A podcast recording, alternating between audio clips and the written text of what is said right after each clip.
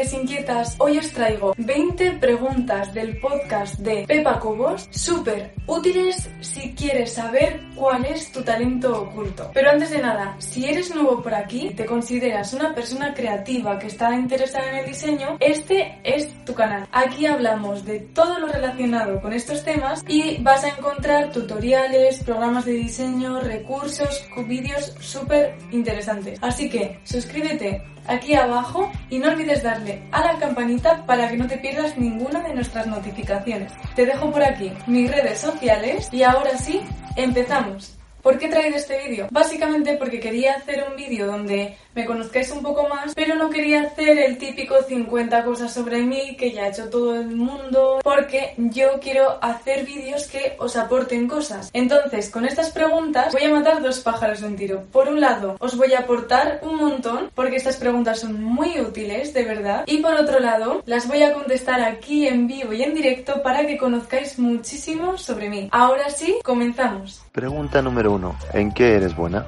Bueno, yo creo que soy buena en tres cosas. Por un lado, en organizarme. Por otro lado, en explicar cosas. Porque creo que tengo facilidad para comunicarme, para dar argumentos, justificar lo que digo. Y por otro lado, en generar ideas. Porque creo que tengo esa capacidad de conectar cosas que igual no son tan obvias para el resto de personas. Pregunta número dos. ¿Qué te recuerdas haciendo siempre? Si preguntáis a gente de mi entorno, está clarísimo que lo que yo siempre, siempre he hecho de pequeña ha sido dibujar. Es algo que me encantaba. Yo hacía dibujos a todo el mundo, me encantaba regalar dibujos. Y otra cosa que me recuerdo haciendo de pequeña era crear con las manos, por un lado, tipo manualidades y así, y por otro lado, imaginarme que era cada día una persona distinta. Por ejemplo, eh, un día me creía pintora y dibujaba paisajes. Otro día me creía arquitecta y me diseñaba mi casa. Otro día me creía diseñadora de moda y le diseñaba vestidos a mis muñecas. Pero no tiene por qué ser de diseño. Por ejemplo, con mi hermana y mis primas, que si me estáis viendo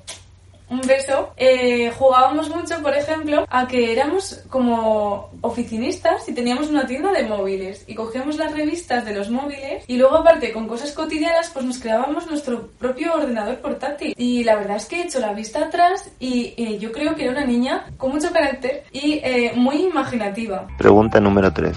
¿De qué podrías hablar durante horas? De diseño industrial, sin duda, está clarísimo, por eso tengo este canal. Yo creo que de todo lo relacionado con el diseño, diseño industrial y creatividad. Pero también estoy interesada en otros temas. Por ejemplo, algo que me apasiona ahora muchísimo es el marketing digital, el marketing, la comunicación, publicidad, todo eso me gusta mucho. Y todo lo que tiene que ver con la psicología, la percepción, el comportamiento de nuestro cerebro, también. Pregunta número 4.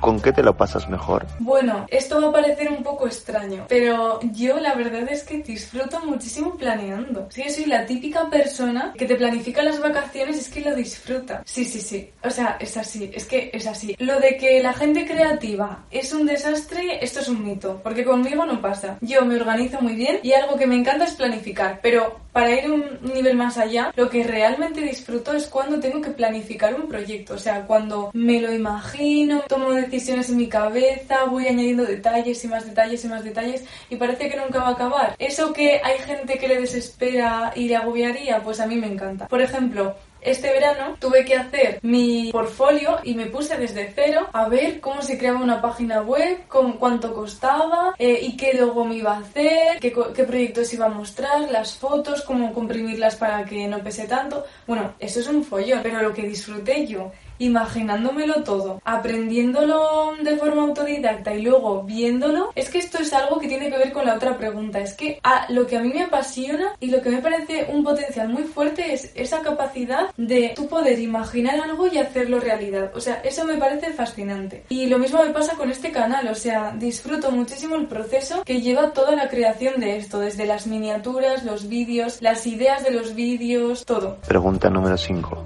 Cuando pierdes el tiempo, ¿con qué lo pierdes?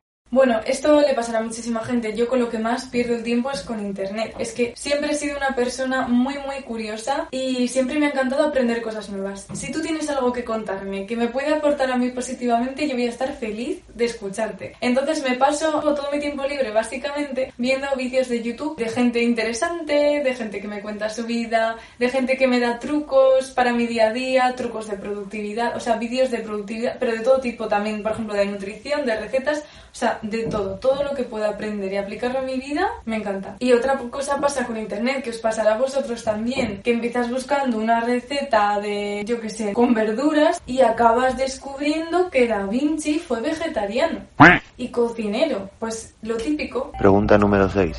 ¿Qué has estudiado?